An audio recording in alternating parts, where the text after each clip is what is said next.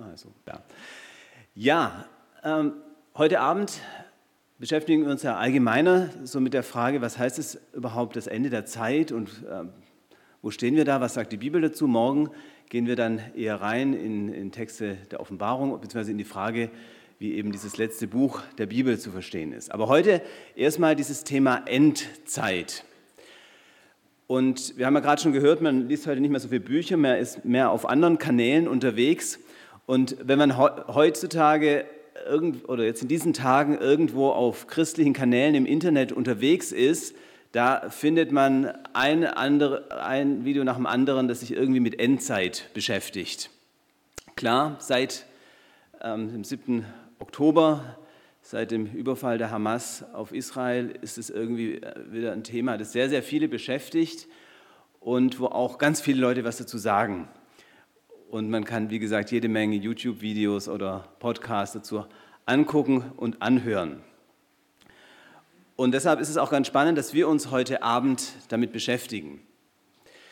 Mir geht es diese Wochen so, dass ich mich so ein bisschen erinnert fühle an den Anfang meines Theologiestudiums. Das war im Herbst 1990. Ja, da waren einige hier noch nicht auf der Welt. Andere schon. Und ich wollte mal fragen, äh, die Älteren hier, weiß noch jemand, was im August 1990 passiert ist? Nein? Aber den habe ich auch erlebt, ja. So. August 1990, ja? Kuwait, genau. Das war der, der Beginn des Irakkrieges oder der sogenannte Zweite Golfkrieg. Damals ist Saddam Hussein ähm, aus dem Irak in Kuwait einmarschiert, hat diesen kleinen Golfstaat besetzt. Und daraufhin sind die USA mit ihren Alliierten in den Krieg gegen den Irak gezogen. Und es war der erste große Kampfeinsatz der USA im Nahen Osten. Und es war damals ziemlich beunruhigend. Der Irak hatte damals eine große Menge westlicher Geiseln genommen, ähm, Diplomaten und andere, die im Land waren. Und vor allem hat Saddam Hussein damals immer gesagt, sobald die USA bei uns einmarschieren, schießen wir Raketen auf Israel. Obwohl Israel mit der ganzen Sache damals gar nichts zu tun hatte. Aber dann sieht man schon, damals stand auch ganz schnell Israel im Fokus und die Frage, was kommt da alles auf uns zu? Was wird da alles passieren? Und Christen haben damals auch gefragt, was passiert denn jetzt? Kommt es zum großen Krieg? Steht das Ende unmittelbar bevor? In dieser Zeit damals, deshalb erinnert mich das so an heute, wurde auch sehr viel über Endzeit geschrieben. Ja, Internet war damals noch nicht so. Ähm, deshalb tatsächlich geschrieben und geredet. Und es wurden auch Bücher wieder aufgelegt. Und unter diesen Büchern, die damals wieder neu rauskamen, war so ein Endzeitklassiker, den wahrscheinlich heute auch nicht mehr viele kennen aber vielleicht auch noch die Älteren, nämlich dieses Buch von Hall Lindsay, ja, einige nicken mit den Köpfen. Ähm, Alter Planet Erde, wohin im Vorfeld des Dritten Weltkrieges. Und hier sieht man, das Buch war damals, Anfang der 90er Jahre, auch schon 20 Jahre alt. Im, im Amerikanischen ist es schon 1970 erschienen. Ähm, aber gerade der Untertitel machte das Buch damals wieder unheimlich attraktiv. Stehen wir jetzt im Vorfeld des Dritten Weltkrieges. Das war damals auch die Frage. Ich weiß nicht genau, wer dieses Buch damals im Jahr 1990, 91 dann auch wirklich gelesen hat, denn wenn man das genau gelesen hat, musste man feststellen, das war damals schon ziemlich aus der Zeit gefallen. Denn es setzte den Kalten Krieg voraus, so die Ost-West-Konfrontation, und es war ja da gerade zu Ende gegangen. 89, der Fall der Mauer, Auflösung der Sowjetunion. Eigentlich hatte man gedacht, jetzt kommt die große Entspannung, jetzt kommt die große Friedenszeit. Und in dieser Hinsicht ist vielleicht manches, äh, wäre heute wieder zeitgemäßer als damals. Aber etwas anderes war noch in dem Buch spannend. Es setzte nämlich damals ein Europa voraus, das aus zehn Mitgliedsstaaten bestand. Und Hall Lindsay vertrat damals die These, äh, aus Europa wird der Antichrist kommen. Denn ähm, steht ja in Offenbarung 13, es kommt das Tier aus dem Abgrund und es hat zehn Kronen. Und Europa hatte am Anfang, oder die Europäische Wirtschaftsgemeinschaft, wie es Anfang hieß, hatte am Anfang zehn Gründungsmitglieder oder zehn Staaten, die dazugehörten. Und dann war der Schluss, ja, ähm, aus Europa wird irgendwann der Antichrist kommen. Wie gesagt, Anfang der 90er Jahre hat es alles schon gar nicht mehr so richtig gepasst, denn da hatte die EU schon zwölf Mitglieder und heute sind es ja viel mehr. Aber seine These war damals, Europa wird zu einem großen Staatenbund, wird irgendwann die USA wirtschaftlich überflügeln, wird zu der großen kommenden und wird dann der großen kommenden Macht, nämlich den Russen, eine Zeit lang Einhalt gebieten. Und dann wird sich in Europa eine Führerperson an die Spitze setzen und das wird der Antichrist sein. Hall Lindsay versuchte damals so geopolitische Fragen mit Endzeitaussagen der Bibel zu kombinieren und zentral war für ihn zum einen die Gründung des Staates Israels, dann eben auch die äh, Europa, die Europäische Gemeinschaft, die EU ähm, und auch die Rolle der Sowjetunion. Und 1980 sagte er dann, ja, es wird wahrscheinlich nur noch zehn Jahre dauern, dann geht diese Welt unter, beziehungsweise Jesus kommt wieder.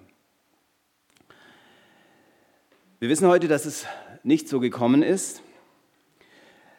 Lindsay ging damals bei seinen Vermutungen in der Regel von aktuellen politischen Geschehnissen aus und suchte dann in der Bibel nach Erklärungen für diese aktuellen Geschehnisse. Dabei pickte er sich oft ziemlich willkürlich Aussagen raus aus der Offenbarung, aus den Propheten im Alten Testament, äh, aus den Endzeitreden von Jesus und er deutete dann aktuelle Ereignisse so, dass sie irgendwie zu diesen Aussagen passen. Also wie ich es gerade schon gesagt habe, es war damals eben die Europäische Wirtschaftsgemeinschaft entstanden. Er ging davon aus, dass das Reich des Antichristen und dann stellt er vor, das sind zehn Staaten, dann zehn Kronen, Offenbarung 13 passt. Das klang damals auch alles sehr überzeugend. Das Buch wurde millionenfach verkauft, auch noch in den 90er Jahren. Aber wie gesagt, heute wird man ganz nüchtern sagen müssen, es ist eigentlich nicht so eingetroffen, wie er das damals in diesem Buch angekündigt hat. Warum erzähle ich das? Wenn ich heute hier über Endzeit rede, dann äh, sind mir drei Grundsätze wichtig. Nämlich zum Ersten, wir müssen erstmal fragen, was heißt überhaupt Endzeit in der Bibel, bevor wir anfangen, ähm, irgendwelche Ereignisse aus unserer Gegenwart zu nehmen und sagen, ja, das ist jetzt eine Erfüllung der Endzeit oder das äh, finden wir jetzt hier und da in der Bibel, sondern was meint die Bibel bzw. was meint das Neue Testament überhaupt mit Endzeit? Und da muss man die Bibel auch im Zusammenhang lesen und kann nicht nur einfach irgendwelche Stellen ähm, kombinieren. Dann zweitens, Stellen, die von der Endzeit handeln, müssen im biblischen Zusammenhang gelesen werden. Also es funktioniert auch nicht so, dass man sich da mal einen Vers rauspickt und sagt, das äh, zeigt mir was und dann wieder wo ganz anders, sondern man muss die Texte im Zusammenhang der ganzen Bibel lesen, aber vor allem natürlich auch in ihrem ähm, eigenen Zusammenhang, in eigenem Umfeld. Zum Beispiel nehmen wir nochmal Offenbarung 13, ähm, dieses Kapitel, wo es um, um dieses antichristliche Reich geht. Ähm, dieses Kapitel 13 gehört in den gesamten Zusammenhang von Offenbarung 12 bis 19 rein und es gibt auch sehr viele Bezüge zwischen Offenbarung 13 und Offenbarung 17. Und wenn ich mir jetzt nur einen Vers da rausgreife aus Offenbarung 13 oder drei oder vier Verse, dann kann ich das gar nicht verstehen, sondern ich brauche den Zusammenhang. Und dann gibt es noch einen dritten Punkt, der wichtig ist. Wir müssen die sprachlichen Eigenarten eines biblischen Buches ähm, beachten, bevor man es irgendwie eins zu eins auf die Gegenwart anwenden will. Das gilt ganz besonders für das letzte Buch der Bibel, für die Offenbarung. Und da werde ich morgen Nachmittag dann auch noch einiges dazu sagen. Aber das gilt auch für alle anderen Bücher, die wir so unter der Überschrift apokalyptisch oder Endzeit oder so fassen, also zum Beispiel auch das Daniel-Buch im Alten Testament, dass man sich da erst klar machen muss, wie wird da überhaupt gesprochen? Ähm, ja, wie, wie ist es zu verstehen? Also dazu dann morgen noch mehr. Ja, wir beginnen äh, mit der ersten Frage, nämlich was versteht das Neue Testament unter Endzeit? Und da würde ich dich mal bitten, einfach mal für dich zu überlegen, wenn du das hörst, Endzeit oder jemand redet über die Endzeit, ähm, würdest du sagen, wir leben gerade in der Endzeit? Und wenn ja, warum? Keine Angst, das muss niemand laut sagen. Nur jeder mal so für sich. Was würdest du sagen? Leben wir gerade in der Endzeit? Und was, wenn ja, was, äh, woran mache ich das fest? Nur kurz Pause. Sekunden zum Nachdenken.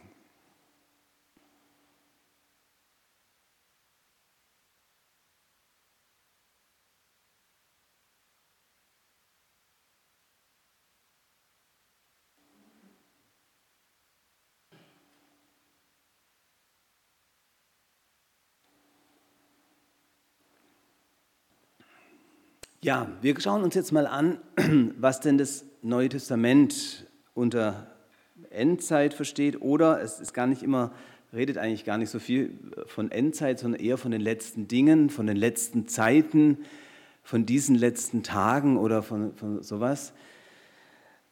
Und da kann man eigentlich ganz am Anfang beginnen. Jesus tritt auf und das Erste, was er nach Markus Evangelium sagt, ist, die Zeit ist erfüllt und das Reich Gottes ist nahe herbeigekommen. Die Zeit ist erfüllt, das Reich Gottes ist nahe herbeigekommen. Und das ist in der Tat zeitlich zu verstehen. Die Weltzeit ist in ihr Entscheidendes, in ihren letzten Abschnitt gekommen, sagt Jesus. Und man könnte das jetzt, man kann das auch noch an ganz vielen anderen äh, Bibelstellen sehen. Paulus sieht es genauso, er schreibt in Galater 4, Vers 4, als aber die Zeit erfüllt war, sandte Gott seinen Sohn. Und wenn da immer gesagt wird, die Zeit ist erfüllt, dann ist damit gesagt, ähm, es ist jetzt die Zeit, von der die Propheten gesprochen haben, von der das Alte Testament gesprochen hat, Jetzt ist diese neue Zeit da, jetzt beginnt etwas Neues, etwas anderes. Und diese neue Zeit beginnt mit Jesus. Er tritt in dieses Weltzeitalter ein. Oder auch in Hebräer 1, Vers 1, nachdem Gott vor Zeiten vielfach und auf vielerlei Weise geredet hat zu den Vätern durch die Propheten, hat er zuletzt in diesen Tagen zu uns geredet durch den Sohn. Also auch da wieder dieses Bewusstsein, ja, jetzt ist die letzte Zeit, jetzt ähm, ist die letzte Zeitepoche angebrochen. Oder auch Jakobus schreibt es, ähm, Kapitel 5, wo, wo es ums Schätze sammeln geht. Ihr habt euch Schätze gesammelt in diesen letzten Tagen. Also geht auch davon aus, wir leben in der letzten Zeit.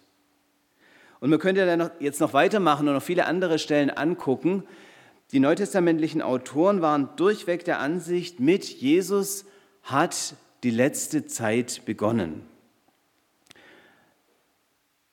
Es wird auch sehr schön deutlich, zum Beispiel bei Petrus an Pfingsten, Apostelgeschichte 2, tritt er auf und sagt als erstes, zitiert ähm, aus dem Alten Testament und sagt, es soll geschehen in den letzten Tagen, spricht Gott der Herr, da will ich ausgießen meinen Geist auf alles Fleisch.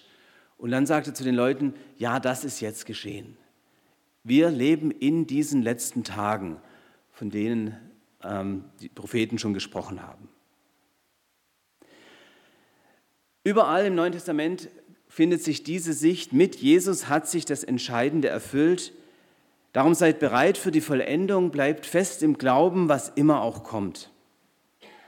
Und deshalb müssen wir zunächst mal festhalten, wenn wir von Endzeit, so, wie es Neu, so reden, wie das Neue Testament davon spricht, dann meint es zunächst was anderes als das, was die Endzeitpropheten meinen, die dann sagen, ja, ähm, jetzt heute im Jahr 2023 leben wir der Endzeit, aber im Jahr 1950 noch nicht oder im Jahr 1900 noch nicht, sondern erst jetzt und es sind noch 20 Jahre oder noch 5 Jahre oder noch so, es gibt ja da ganz unterschiedliche ähm, Rechnungen. Nach dem Neuen Testament beginnt die Endzeit mit Jesus und endet, wenn er wiederkommt. Natürlich gab es immer wieder Zeiten, in denen man sich der Vollendung näher geglaubt hat. Man könnte da zurückgehen, zum Beispiel, das ist Kirchengeschichte, in die Zeit der Reformation. Ähm, Martin Luther zum Beispiel und auch die anderen Reformatoren waren, waren der Auffassung, dass das Ende ziemlich nahe ist und dass es nicht mehr lange dauern wird, dass Jesus wiederkommt. Und in diesem Bewusstsein sind auch viele Kirchenlieder entstanden. Zum Beispiel der Reformator Erasmus Alber hat die Verse gedichtet, der jüngste Tag ist nun nicht fern, komm Jesu Christi, lieber Herr, kein Tag vergeht, wir warten dein und wollten gerne bei dir sein. Also da ist ganz dieses, ja, der jüngste Tag ist nicht mehr fern. Es dauert nicht mehr lange. Das war 1530 oder so. Und später zur Zeit des Pietismus hat sich das dann wieder geändert. Da hat man dann, war man der Meinung, nee, es dauert doch noch länger. Denn Jesus hat noch etwas vor mit seiner Gemeinde hier auf der Erde. Und es wird noch einiges passieren und das Evangelium wird sich noch weit ausbreiten auf der ganzen Welt. Also es dauert noch, bis der jüngste Tag kommt. Man sah sich also dem Ende der Welt mal näher und mal ferner. Und ich glaube, heute sind wir in, wieder in einer Phase, in der viele denken, ja, es kann eigentlich nicht mehr lange weitergehen. Wenn man sich so umschaut in der Welt, die geopolitischen Dinge, die Kriege, die Katastrophen, das Klima und so weiter, das kann eigentlich nicht mehr lange weitergehen. Und dann gibt es ja heute auch ähm, eine ganz weltliche Bewegung, die sich letzte Generation nennt und sagt, ja, es wird nicht mehr lange dauern. Doch es gehört eben auch zu uns Menschen, dass wir so ticken, dass wir oft denken, unsere Zeit ist die schlimmste und es kann gar nicht mehr schlimmer kommen. Aber das Neue Testament ist da viel nüchterner. Es geht davon aus, mit Jesus beginnt die letzte Zeitperiode, denn in Jesus hat sich Gott endgültig gezeigt und an ihm entscheidet sich, was in Ewigkeit sein wird. Natürlich entsteht dann schnell die Frage, ist die Endzeit nicht ziemlich lang, wenn sie jetzt vor fast 2000 Jahren oder über 2000 Jahren begonnen hat? Kann es sein, dass sie sich so lang hinzieht? Aber auch diese Frage ist schon ganz alt, denn genau diese Frage nimmt schon Petrus auf in seinem zweiten Brief, 2. Petrus 3. Ich lese da Vers 8 bis 10. Da schreibt Paulus, äh, Petrus, Eins aber sei euch nicht verborgen, ihr Lieben, dass ein Tag vor dem Herrn wie tausend Jahre ist und tausend Jahre wie ein Tag. Der Herr verzögert nicht die Verheißung, wie es einige für eine Verzögerung halten. Da merkt man, da gab es damals schon Leute, die gesagt haben, hey, das dauert jetzt aber ziemlich lang, dass er wiederkommt.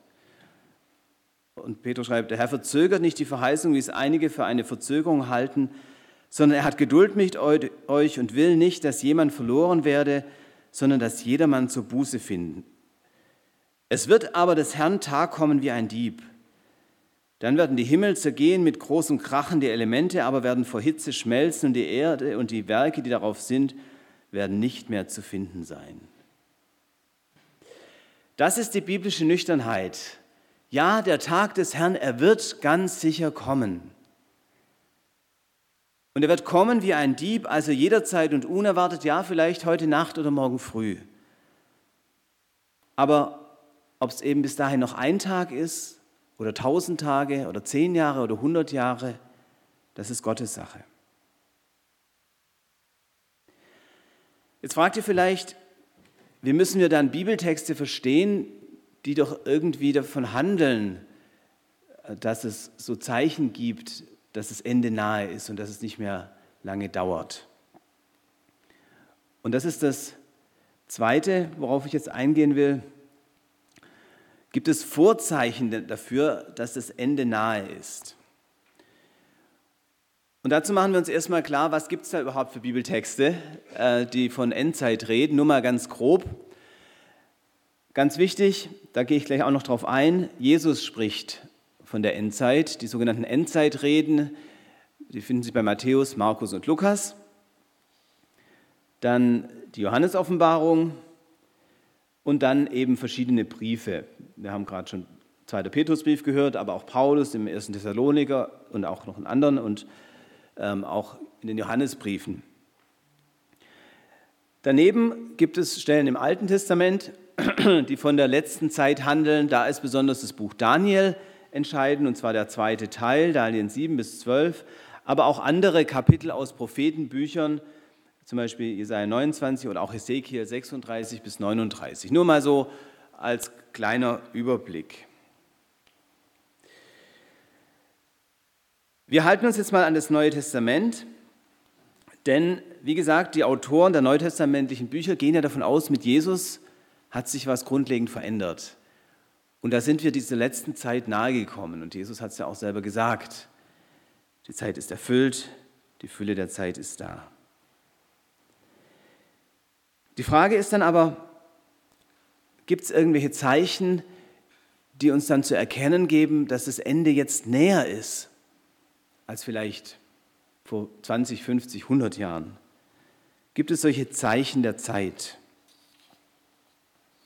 Und dazu schauen wir mal zunächst in die Endzeitreden von Jesus rein. Ich nehme jetzt Matthäus 24, könnt ihr auch Markus oder Lukas nehmen, das ist ziemlich ähnlich.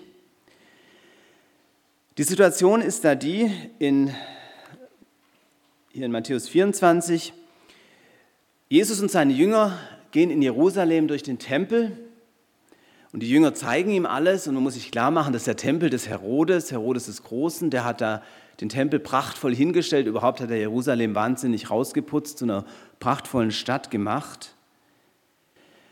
Und wie gesagt, Jesus geht mit seinen Jüngern da durch den Tempel und dann sagt Jesus zu seinen Jüngern, hier wird kein Stein auf dem anderen bleiben.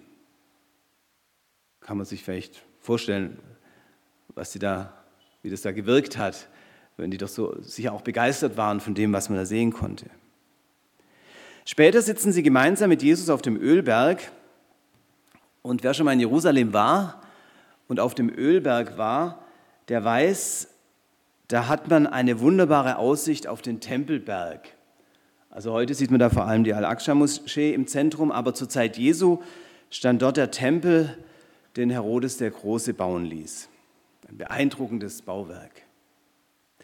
Jesus und seine Jünger sitzen jetzt also dort auf dem Ölberg und die Jünger stellen ihm dann die Frage, äh, Matthäus 24, Vers 3 äh, steht, kommt dann die Frage, sage uns, wann wird das geschehen? Also, dass, dieser, dass kein Stein auf dem anderen bleiben wird. Wann wird das geschehen? Und was wird das Zeichen sein für dein Kommen und für das Ende der Welt?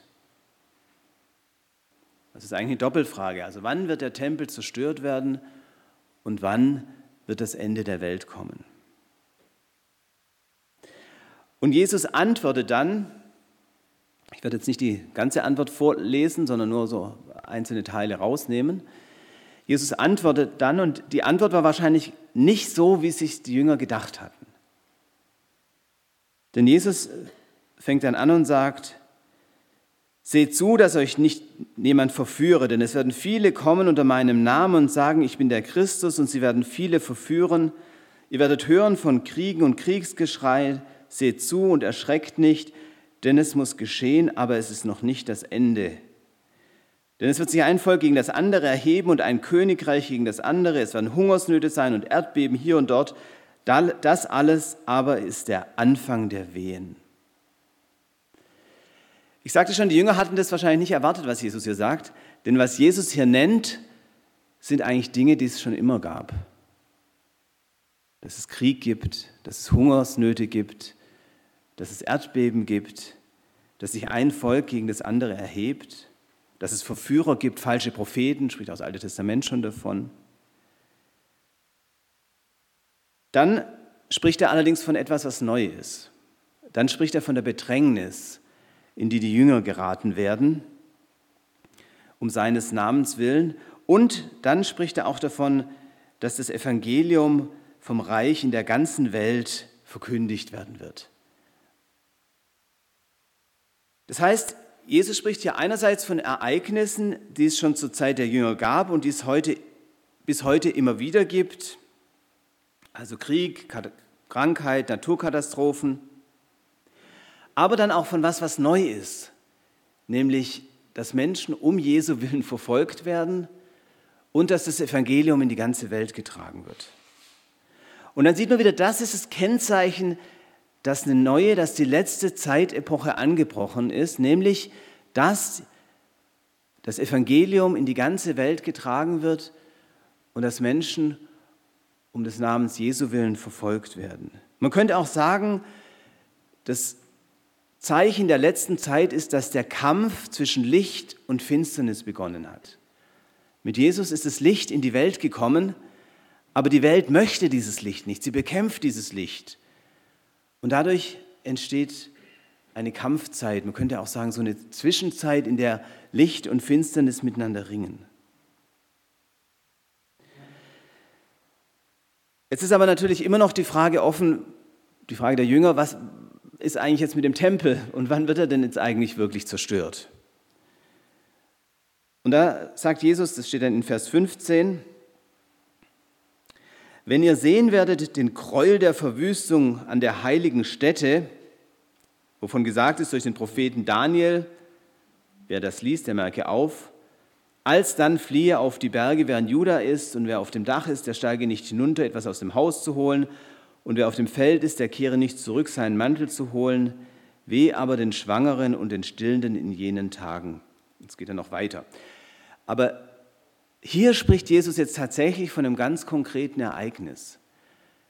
Da kommt dieses Stichwort Gräuel der Verwüstung. Die heilige Stätte wird entweiht. Und da wussten die Jünger genau, worum es geht. Nämlich, dass der Tempel entweiht wird, dass Menschen in den Tempel eindringen werden, die da nicht hineingehören und dass dann auch das Ende des Tempels kommt, wie es Jesus angekündigt hat. Und was Jesus hier ankündigt, das geschieht dann auch in den Jahren 66 bis 70 nach Christus im sogenannten jüdischen Krieg. Ähm, da gibt es einen Aufstand und die Römer kämpfen dann in ähm, Israel, in Jerusalem und 70 nach nehmen sie dann Jerusalem ein, auch den Tempel.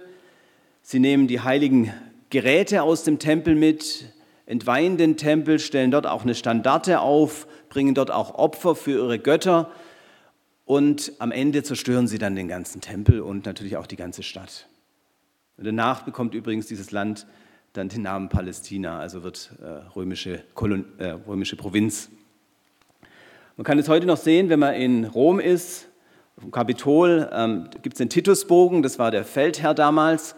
Und dort sieht man, ist sogar dargestellt, wie sie eben aus dem Tempel die Menorah, den siebenarmigen Leuchter mitnehmen und auch die anderen heiligen Geräte.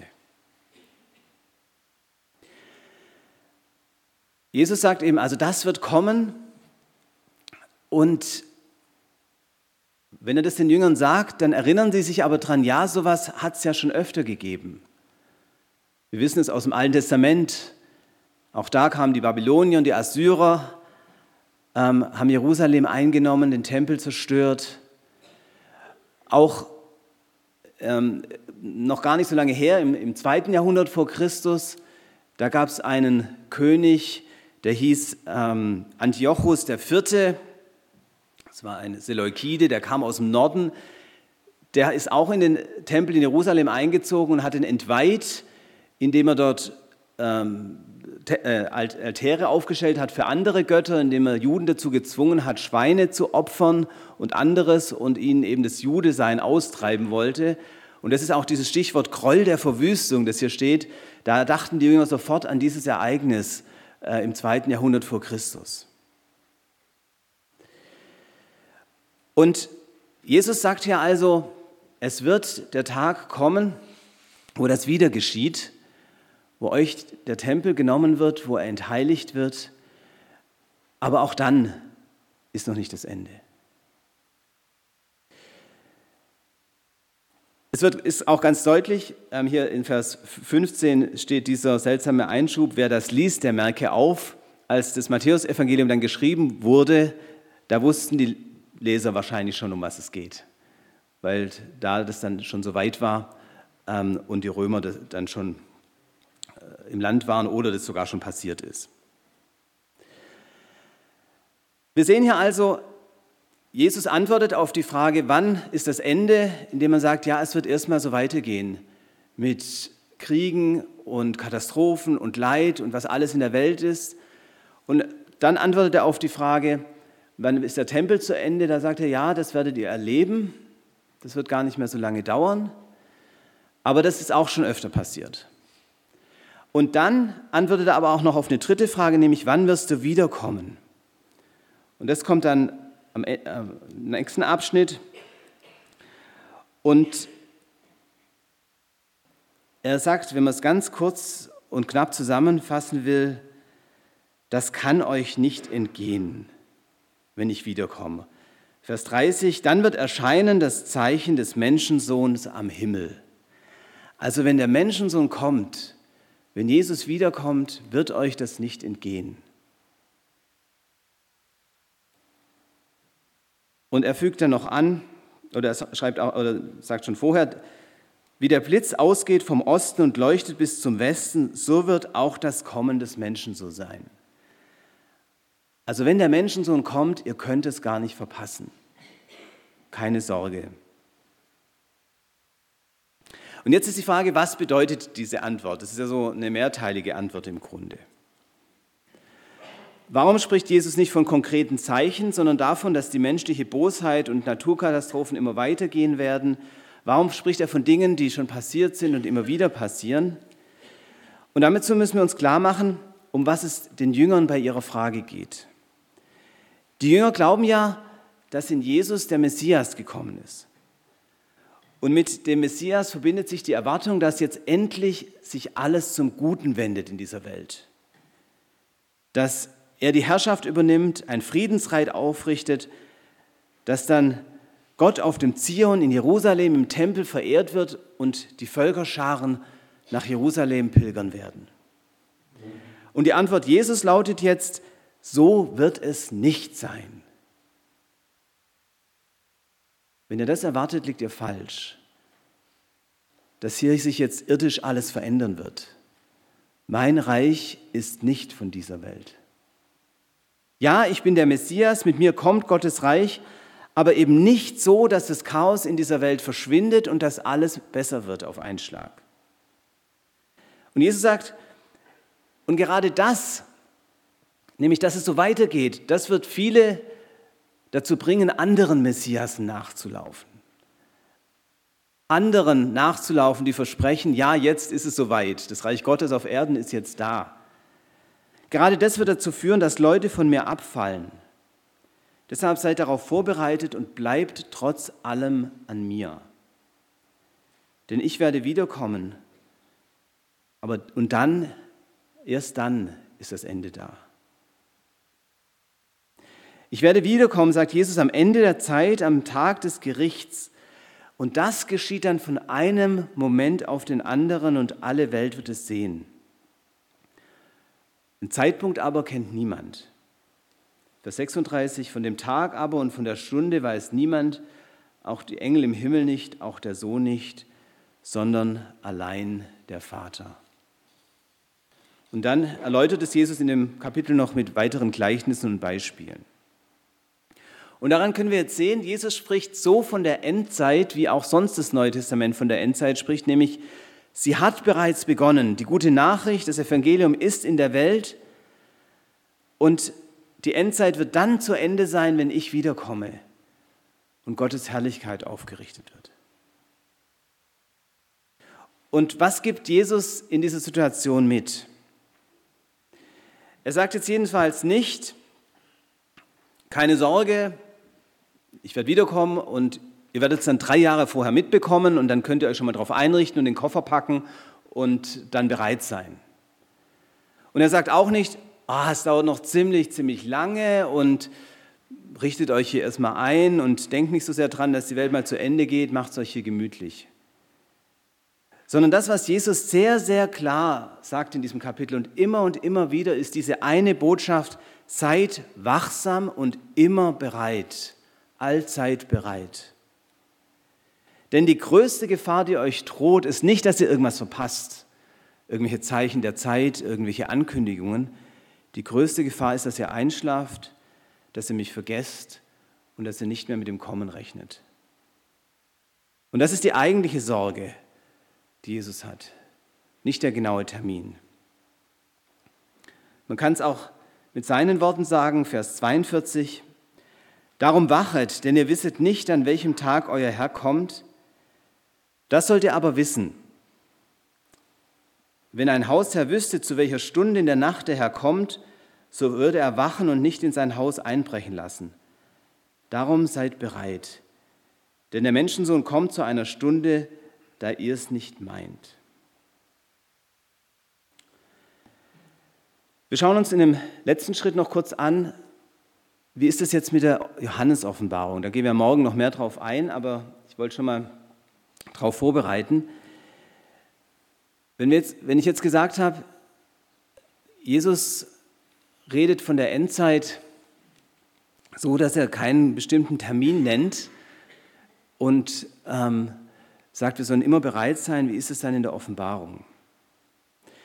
Häufig wird ja die Johannesoffenbarung so wie ein Fahrplan herangezogen, dass man sagt, so die Ereignisse, die sich da in der Offenbarung finden, die lassen sich aneinanderreihen und es lässt sich dann ein Zeitpunkt bestimmen, wo wir uns gerade befinden und dann kann man zumindest grob sagen, wo wir gerade stehen und wie lang es noch geht. Es ist aber gar nicht so leicht, aus der Johannes-Offenbarung einen Zeitplan zu machen, werde ich morgen noch darauf eingehen. Und andererseits wäre es ja auch ein bisschen seltsam, wenn Jesus sagt, keiner weiß die Zeit, keiner weiß die Stunde und dann wird dem Johannes ein Zeitplan offenbart. Ich glaube, dass die Johannes-Offenbarung ganz auf der Linie dessen liegt, was auch Jesus sagt. Nämlich, sie beschreibt die Endzeit, ja, aber eben auch angefangen von der Zeit Jesu bis zur Vollendung am Ende der Tage. Man muss da nur den Anfang der Offenbarung mal anschauen, Offenbarung 1, 1 bis 3. Da steht nämlich,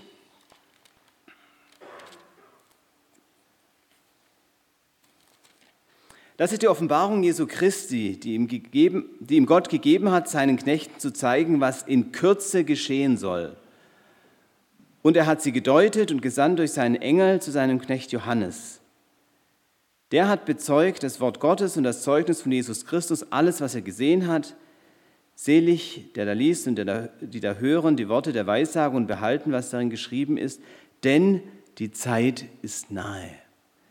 Also auch hier wieder dieses Stichwort, die Zeit ist nahe. Und zwar nicht erst irgendwann, schon damals, als Johannes diese Offenbarung bekommen hat und als sie aufgeschrieben wurde. Und jetzt gibt es natürlich Leute, die sagen, okay, dann richtet sich die Offenbarung halt vielleicht nur an die Leute damals, die damals gelebt haben im römischen Reich, die Probleme hatten auch mit der römischen Staatsgewalt. Und ja, die hat für uns heute gar nichts mehr zu sagen. Aber das wäre genauso falsch, denn wenn man das Ende der Offenbarung liest, dann sieht man ja, da geht es um die Vollendung der Welt, den neuen Himmel und die neue Erde. Und daran wird deutlich, die Offenbarung zeichnet auch ein Bild, das ausgeht von der Zeit, als Johannes die Vision empfangen hat und aufgeschrieben hat, bis zum Ende der Zeit. Also auch dieses Verständnis von der Endzeit, äh, wie wir es sonst im Neuen Testament finden. Die Offenbarung wird dann, wenn wir dann die Kapitel 2 und 3 anschauen, richtet sich dann an ganz konkrete Gemeinden. Nämlich an sieben Gemeinden in Kleinasien. Eine davon werden wir morgen besuchen in Ephesus. Ähm, sind noch sechs andere, stehen Offenbarung 2 bis 3. Und es ist kein Zufall, dass hier sieben Gemeinden genannt werden. Denn auch daran sieht man, die Offenbarung ist nicht nur für diese Gemeinden damals in dieser Provinz Asia im Römischen Reich bestimmt, denn die Zahl 7 steht für die Vollkommenheit. Die Zahl 7 steht für das Ganze. Und deshalb wird mit diesen sieben Gemeinden die ganze Kirche zu allen Zeiten angesprochen. Und das ist ja auch verständlich, denn die Kirche, so wenn man von der Kirche spricht, ist ja irgendwie immer was Abstraktes, Übergeordnetes. Die Kirche wird immer konkret in einzelnen Gemeinden. Und wenn jetzt, die, wenn jetzt Johannes äh, angeleitet wird, seine Offenbarung an diese sieben Gemeinden zu schicken, dann wird damit deutlich, diese Visionen richten sich an die Gemeinden im ersten Jahrhundert und haben für die eine Botschaft, aber zugleich für, auch für alle anderen Gemeinden, die nach ihnen kommen, bis zur Vollendung. Und sie gehen auch uns heute noch etwas an. Wenn also am Anfang der Offenbarung steht, dass sich alles in Kürzen ereignen wird, dann heißt es eben nicht, dass sich alles in Kürze, also schon damals im ersten Jahr oder im zweiten Jahrhundert ereignen wird, sondern es meint, dass alles in Kürze beginnt und sich dann entfaltet in der ganzen kommenden Weltzeit, in dieser letzten Weltphase bis zur Wiederkunft Christi. In welcher Weise die Offenbarung das entfaltet, werden wir dann morgen Nachmittag sehen. So, was bedeutet das jetzt alles für uns heute? Ich habe schon gesagt, vor allem eins, seid wachsam. Sagt Jesus immer wieder, aber auch wenn wir die Briefe lesen und andere Stellen im Neuen Testament, ist das die Hauptaussage. Ihr lebt, ja, ihr lebt in der letzten Zeit, darum seid wachsam. Dass die Endzeit jetzt bald schon 2000 Jahre andauert, ist keine Beschwichtigung, keine Verharmlosung. Im Gegenteil, das heißt, unsere Zeit ist genauso gefährlich, sage ich mal, wie die Zeit der ersten Gemeinden im Römischen Reich. Seid wachsam. Und dann sagt Jesus, verhaltet euch richtig angesichts von typischen endzeitlichen Phänomenen, nenne ich das mal. Also von Dingen, die in dieser letzten Zeit vorkommen. In dieser letzten Zeit, in der das Evangelium durch die Welt geht, in der das Licht in der Welt ist und mit der Finsternis kämpft. Und dann kann man diese ganzen Dinge aufzählen, die man da in ähm, Matthäus 24 liest, aber zum Teil, ganz ähnlich auch in der Johannes-Offenbarung, nämlich, ihr werdet sehen, es wird, Gott wird gelästert, es werden die Ordnungen Gottes übertreten. Ihr werdet Verfolgung der Gemeinde erleben. Ihr werdet wachsenden Abfall vom Glauben erleben.